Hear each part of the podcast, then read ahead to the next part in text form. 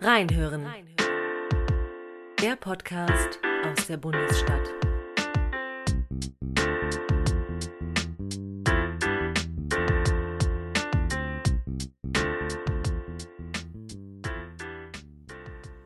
Verehrte Damen und Herren, liebe Hörerinnen und Hörer, die Bonner Akademie und die Bross Stiftung freuen sich schon darauf, Sie wieder persönlich treffen zu können. Bis dahin gibt es drängende, interessante Themen und wahrlich kompetente und kluge Gäste. Die sagen was, weil sie wahrhaftig was zu sagen haben. Der großartige Till Brönner, nicht nur musikalischer Weltstar, sondern auch exzellenter Fotograf, spricht heute über Kultur, die in Not ist. Er denkt darüber nach, wie ein entfesseltes Eiweißmolekül, ein Virus, über dessen Herkunft doch immer spekuliert wird, unser Zusammenleben verändert. Der erfahrene Journalist Michael Hirz ist unser Moderator. Er war Programmgeschäftsführer des öffentlich-rechtlichen Senders, der aus meiner Sicht die Gebühren rechtfertigt, nämlich Phoenix. Ich habe ihm herzlich zu danken und übergebe an ihn.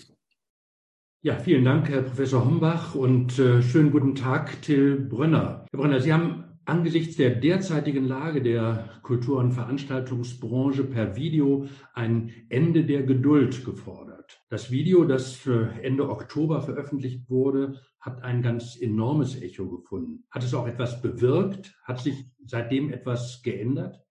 Also zunächst muss ich sagen, dass der Impuls für meine Videobotschaft eigentlich eine ganze Menge Geduld war, denn ich beobachtete über acht, neun Monate, wie ruhig Künstler sich in dieser Situation eigentlich verhalten. Letztlich war ich zunächst geneigt, das als die Geduld zu werten, die jemand, der einigermaßen ausgewogen auf die Welt schaut, auch in der Lage sein sollte, aufzubringen in einer Situation wie dieser. Aber da es ja für die Kunst und die Kultur derzeit doch erheblich ans Eingemachte geht, habe ich mich schon gewundert, dass auch vor allen Dingen prominente Stimmen nicht lauter geworden sind. Und deswegen habe ich einfach mal das, was um mich herum geschah und was ich beobachtete, mal beschrieben. Und das Echo, was ich darauf fand, war aus meiner persönlichen bisherigen Erfahrung geradezu überwältigend. Und in der darauffolgenden Zeit habe ich natürlich eine ganze Menge Feedback bekommen. Und natürlich wünscht man sich, dass in relativ kurzer Zeit auf so etwas natürlich auch Folgen zu verzeichnen sind im Positiven, dass sich für die Kunst und die Kultur was tut, dass die Lebens- und Berufswirklichkeit der Kultur in Regierungskreisen verstanden wird. Aber es ist sehr, sehr schwierig, eine Verbesserung aktuell festzustellen, denn tatsächlich scheinen sich erhebliche Verzögerungen immer noch zu ereignen, unter denen faktisch seit vielen Monaten, seit Beginn der Pandemie die gesamte Kulturszene sehr leidet und das ist ein großes Problem.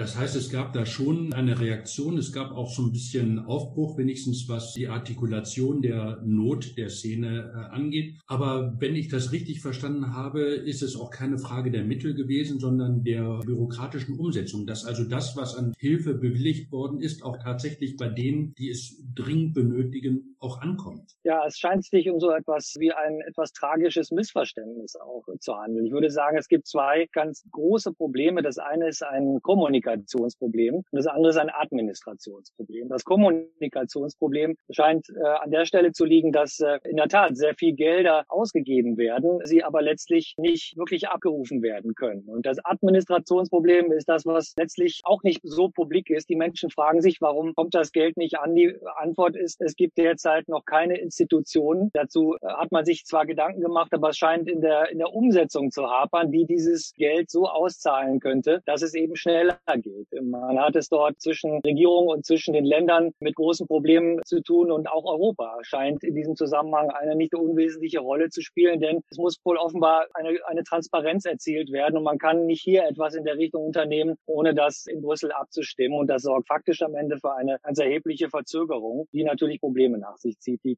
mittlerweile existenziell sind. Sie sind ja ein international enorm erfolgreicher äh, Künstler als Musiker, als Trompeter. Sie sind auch ordentlicher Professor, wenn ich richtig informiert bin. Und Sie sind ein zunehmend bekannter werdender äh, Fotograf, Fotokünstler. Das heißt, Sie persönlich trifft die Not äh, ja nicht. Was bewegt Sie denn dazu, sich so zu engagieren, eigentlich für Menschen, die ja in einem ganz anderen Maß betroffen sind als Sie? Ist es so ein Stück Solidarität für Kolleginnen und Kollegen, die weniger im Licht der Öffentlichkeit stehen als Sie? Na, ich denke, meine Wortmeldung hat gezeigt, übrigens auch die von Peter Maffay, die noch etwas früher erfolgte als meine, dass genau das eigentlich das ist, was äh, Künstler, die weniger bekannt sind oder in diesem wirklich großen Pulk der Peripherie seit vielen, vielen Jahren bekannte Künstler unterstützen, dass dort tatsächlich die prominente Stimme wichtig ist. Und erst seitdem hat man das Gefühl, wird wirklich reagiert. Es ist empfindlich, wenn Prominenz eingesetzt wird. Im Übrigen waren Künstler immer schon auch in der Vergangenheit ziemlich geeignet dafür, sich prominent zu Wort zu melden. Das war in den 80er Jahren schon bei Band Aid. Und ansonsten ist Musik und Kunst natürlich auch im weitesten Sinne politisch. Das ist ganz klar. Mhm. Man erwartet es vielleicht nicht unbedingt von den Künstlern, die sich zu Wort gemeldet haben, aber das ist vielleicht am Ende der Veranstaltung nicht zu entscheiden. Entscheidend ist, dass man sieht, was links und rechts um einen herum passiert. Und das sehe ich mit großer Sorge. Die Kultur- und Veranstaltungsbranche ist in der Freiberuflichkeit auch überhaupt nicht zu trennen voneinander. Also letztlich muss ich sagen, wäre ich die letzten 25 Jahre nicht in der Lage gewesen, eine Bühne zu betreten, wenn dort nicht tatsächlich viele Stunden, manchmal auch Tage vorher Menschen die Halle betreten und so umgebaut hätten, dass ich auftreten kann. Und zu sehen, wie dort wirklich Existenzen äh, zerstört werden, nicht zuletzt auch im Hinblick auf das, was in der Zukunft jetzt passieren wird, das sehe ich ja beim Nachwuchs auch als Hochschullehrer. Da muss jetzt gesprochen und verstanden werden. Ich äh, sehe mich sehr vielen Anfragen auch gegenüber gerade von Studenten und von Nachwuchs, wie man denn eigentlich in einer Welt wie dieser die Zukunft als Musiker oder im Musikbereich eigentlich noch werten solle, denn sie selber hätten eigentlich keine positive Sicht auf die Situation. Sie bemängeln ja so ein bisschen diese Zersplitterung auch der Kulturszene, die ja fast was äh, Traditionelles hat. Äh, Solidarität ist ja ansonsten das Gebot der Stunde im Augenblick. Also eine gemeinsame Interessenvertretung, die mahnen Sie ja auch an. Woran liegt das, dass es die bislang nicht gibt? Man weiß, dass bestimmte Sparten, zum Beispiel Orchestermusiker, eigentlich recht gut organisiert sind, aber Sie selbst haben mal den Vergleich strapaziert, zum Beispiel mit der kleinen Eisenbahnergewerkschaft, wo ja nur ein Bruchteil der Menschenzahl organisiert ist, die im Vergleich zur Kulturszene. Was muss da passieren, dass es eben da so ein Zusammenrücken gibt? Und sind Sie da optimistisch, dass vielleicht die Krise auch hier so als Chance genutzt wird, gemeinsame Interessen zu begreifen, zu artikulieren und dann auch durchzusetzen? Zunächst glaube ich, dass die bisherige Heterogenität der Szene einfach nicht so sehr nach gewerkschaftlicher Organisation geschrien hat. Gab ja in der Tat, Sie haben es angesprochen, Gewerkschaften in der Vergangenheit, aber offenbar schien man den Ernstfall, so wie er jetzt eingetreten ist, nicht so ganz vorherzusehen. Und dazu kommt sicherlich, dass Künstler im Prinzip schon aus Tradition nicht wirklich zum Kollektiv neigen.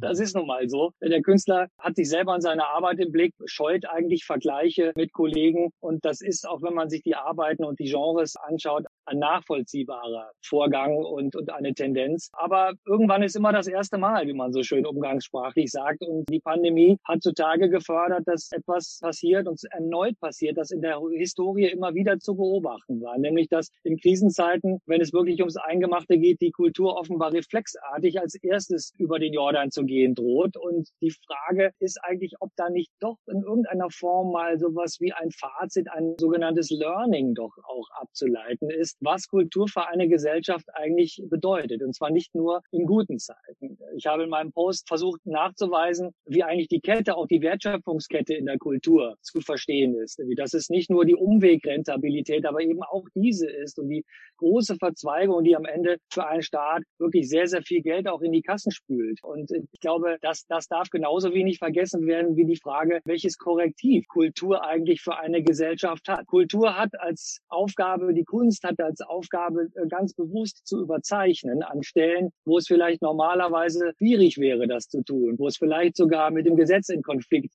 äh, käme, aber ungewöhnliche Denkprozesse in Gang zu setzen die Realität zu verlassen für einen Moment, um sich ihr umso klarer und realistischer zu nähern wieder. Das ist die Aufgabe von Kunst und die ist gerade in Zeiten wie diesen hier unerlässlich wichtig, unabhängig davon, dass Kultur natürlich vermisst wird, in Zeiten wie diesen und vor allen Dingen auch viel, viel Trost spenden könnte und kann.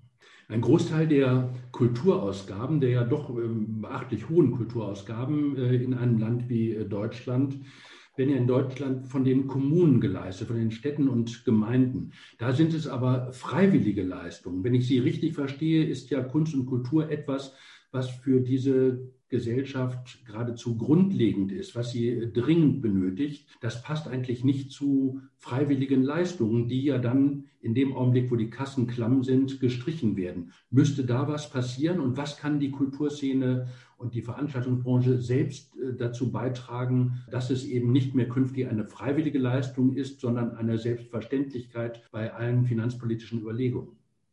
Die Kulturstaatsministerin würde an dieser Stelle natürlich protestieren und sagen, dass Kultur in hohem Maße staatlich mit unterstützt wird. Und deswegen, das darf nicht vergessen werden. Wir sind schon ein Land, das auch von Staatsseite irgendwie erheblich unterstützt wird natürlich. Was sind freiwillige Leistungen? Dass im Augenblick die Unterstützung recht groß ist und Deutschland mehr ausgibt als vergleichbare Länder, ist klar. Aber es gibt eine Zeit nach Corona und wenn die Kassen klamm sind, kann sich jede Gemeinde, jede Stadt, jeder Kreis und auch der Bund kann sich aus bestimmten Leistungen zurückziehen, weil das sozusagen die freiwillige Spitze ist. Müsste da nicht was passieren, wenn man gleichzeitig weiß, dass ohne Kunst und Kultur eine Gesellschaft eigentlich auch kaum funktionieren kann, dass es keinen vernünftigen öffentlichen Diskurs gibt ohne Kunst und Kultur? Ja, da habe ich großes Verständnis für und würde es bejahen. Äh, äh, ich denke, dass wir bei einem Blick ins Grundgesetz äh, immer noch feststellen müssen, dass, dass da ziemlich gähnende Lehre herrscht, wenn es um Kultur geht. Im Grundgesetz steht eigentlich in Anführungszeichen nur drin, dass die Kunst frei sein muss. Letztlich ist spätestens die Pandemie natürlich auch der Moment erneut, denn es hat mehrere Versuche über die Jahre und Jahrzehnte gegeben, darüber nachzudenken, wie man den Schutz der Kultur dauerhaft doch auch formulieren und im Grundgesetz verankern kann. Denn er scheint ja offenbar extrem notwendig zu sein. Er kann nicht auf Basis von Freiwilligkeit erfolgen. Das scheint mir unrealistisch zu sein. In Amerika, wo der Staat viel weniger für Kultur ausgibt, gibt es immerhin steuerliche Anreize, um sich privat zu engagieren für die Kunst. Da steht dann vielleicht irgendein Performing Arts Center oder ein Museum mit dem Namen eines Privatmannes und einer Plakette, die man daran findet, für die Zukunft zur Verfügung. Auf die eine oder andere Art und Weise. Mhm. Das wäre so ein Ansatzpunkt, ja. Zum Beispiel bei der steuerlichen Behandlung von Stiftungsaktivitäten anzusetzen, um damit eben auch Mittel zu generieren, die es eben selbstverständlicher werden lassen, dass Kunst und Kultur eine Chance und ihren angemessenen Platz in der Gesellschaft haben. Aus meiner Sicht ist das ein Modell, das sich mit dem jetzigen natürlich öffentlich betrachtet irgendwie auch nicht ganz ungroßzügigen Modell, aber ganz gut ergänzen könnte. Ich denke, auch Herbert Grönemeyer hat ja vor kurzem nicht ganz äh, ohne Hintergedanken gesagt, dass die Wohlhabendsten in diesem Land sich vielleicht doch beginnen könnten, für die Kultur so einzusetzen. Und äh, ein Ansatz, und der gilt natürlich, den gilt es natürlich auszuarbeiten, könnte der sein, dass man vielleicht auch Anreize schafft dafür, Privatkultur zu unterstützen. Ich denke, am Ende ist das schon eine Win-Win-Situation. Viele Künstlerinnen und Künstler haben ja diese Krise, diese Pandemie genutzt auch als Chance, um neue kreative Ausdrucks- und Vermittlungsformen zu finden. Dann bei allem Schlechten, was wir jetzt auch gerade beklagt haben, aber gibt es da auch positive Entwicklungen und auch welche, die bleiben werden? Also zum Beispiel eine digitale Infrastruktur, die ja auch äh, dann wieder Kreise erreicht, die normalerweise eben mit Kunst und Kultur nicht in Verbindung gekommen sind oder in Kontakt. Also der erste Impuls nach dem ersten Shutdown, sich tatsächlich flächendeckend digital zu Wort zu melden, der war ja gar nicht zu übersehen. Letztlich scheint es mir trotzdem eine Frage zu sein, die zwischen dem einen, das man tut, und dem anderen, das man nicht lässt, stattfindet. Denn Digitalisierung kann bei Performances zum Beispiel am Ende nicht die Antwort auf alles sein. Aber ich glaube, wir erleben, dass eben eine sehr wertvolle Ergänzung stattfindet und sei es, dass die Pandemie den Impuls zu dieser Ergänzung geleistet hat, um sich eben auch digital so aufzustellen, allerdings hoffentlich in Zukunft auch in viel, viel besserer Qualität. Also wenn man vom Zugang und vielleicht auch von der Wirtschaftlichkeit, die man aus Digitalisierung ableiten kann, spricht, dann müsste Digitalisierung und Streaming in einer Qualität stattfinden können, auch vielleicht für kleinere Institutionen, die dem Level einer echten Konzertperformance gleichkommen. Und es müsste sicherlich auch eine Bewusstseinskampagne, übrigens auch was das Thema Urheberrecht und den Schutz des geistigen Eigentums angeht, in Gang gebracht werden, um den Menschen noch klarer zu machen und vielleicht überhaupt mal damit zu beginnen, was Musik und geistiges Eigentum eigentlich in dieser ewig verfügbaren Welt des Streamer und Flatrates eigentlich bedeutet.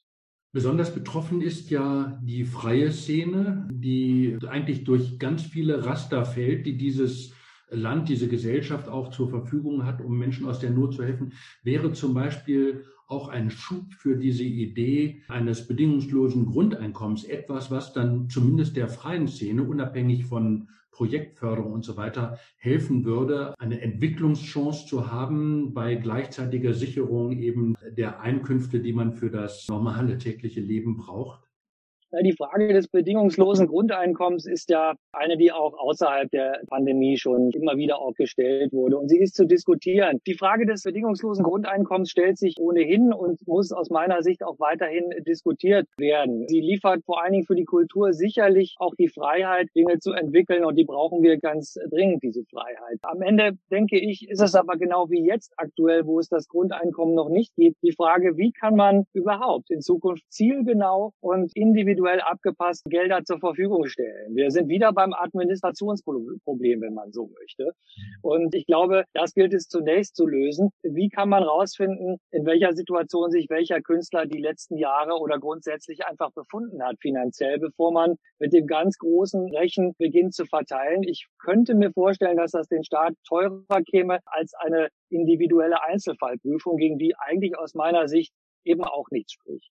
Ja, zum Ende unseres Gesprächs würde ich Sie doch gerne fragen nach Ihrem Video und den Reaktionen darauf. Haben Sie den Eindruck, dass tatsächlich auf breiter Front jetzt eine Diskussion losgegangen ist über auch Sinn, Zweck und Rolle von Kunst und Kultur in dieser Gesellschaft, die für die Zeit nach Corona es möglich macht, eine langfristige Strategie und eine bessere Absicherung für diesen wichtigen Teil des öffentlichen Lebens zu garantieren. Also kurz gefragt, wird auch da die Chance genutzt, eben die Gesellschaft besser aufzustellen mit der Erfahrung Corona im Gepäck? Ich glaube, dass der Faktor Zeit die entscheidendste Rolle spielt. Dass prominente Künstler oder Vertreter der Kultur sich jetzt zu Wort gemeldet haben, war wichtig. Dennoch wird es genauso wichtig sein, jetzt äh, zu schauen, ob es nicht am Ende so ist, dass uns das Ende der Pandemie im Prinzip in diesem Falle dann fast schon negativ einholt, äh, weil mit dem Ende der Pandemie und der Einführung des Impfstoffs vielleicht auch andere wichtige Fragen wieder in den Hintergrund rücken. Das darf uns nicht passieren. Wir müssen also tatsächlich jetzt die angestoßenen Fragen, das Verständnis für Kultur, die Funktion Funktion der Kultur in der Gesellschaft auch weiterhin nach außen tragen. Wir werden es nach einer so langen, am Ende des Vorgangs über einem Jahr während Zeit sicherlich auch mit einem Publikum zu tun haben, das sich sein Kulturleben, sein reiches Kulturleben zurückwünscht. Und die jetzt angestoßenen Fragen müssen wir weiter besprechen miteinander. Ich sehe mit zumindest einer Form der Genugtuung und, und, und Freude, wie sich eben auch Strukturen jetzt beginnen zu formieren und man wirklich darüber nachdenkt, wie man zum Beispiel gewerkschaftlich in Zukunft mit der vorhandenen Erfahrung die Dinge in Gang bringen und optimieren kann. Denn was Kultur für die Gesellschaft bedeutet, ist eben da draußen immer noch nicht so ganz klar. Und da können Gewerkschaften, die es schon gibt, sehr gut zusammenarbeiten, aber da müssen wir auch die Politiker weiter zum Dialog auffordern und die die ersten Tendenzen in die Richtung sind eigentlich positiv. Das ist ein sehr schöner, positiver Abschluss unseres Gesprächs mit einem zumindest erke einer erkennbaren Perspektive, äh, die nicht zuletzt eben auch durch Ihre Initiative ausgelöst worden ist. Till Brunner, ich bedanke mich sehr herzlich für das Gespräch, wünsche Ihnen, aber auch der gesamten Branche schon im eigenen Interesse alles Gute. Vielen Dank für das Interesse. Alles Gute. Tschüss. Ihnen auch. Dankeschön. Tschüss. Reinhören, reinhören. Der Podcast.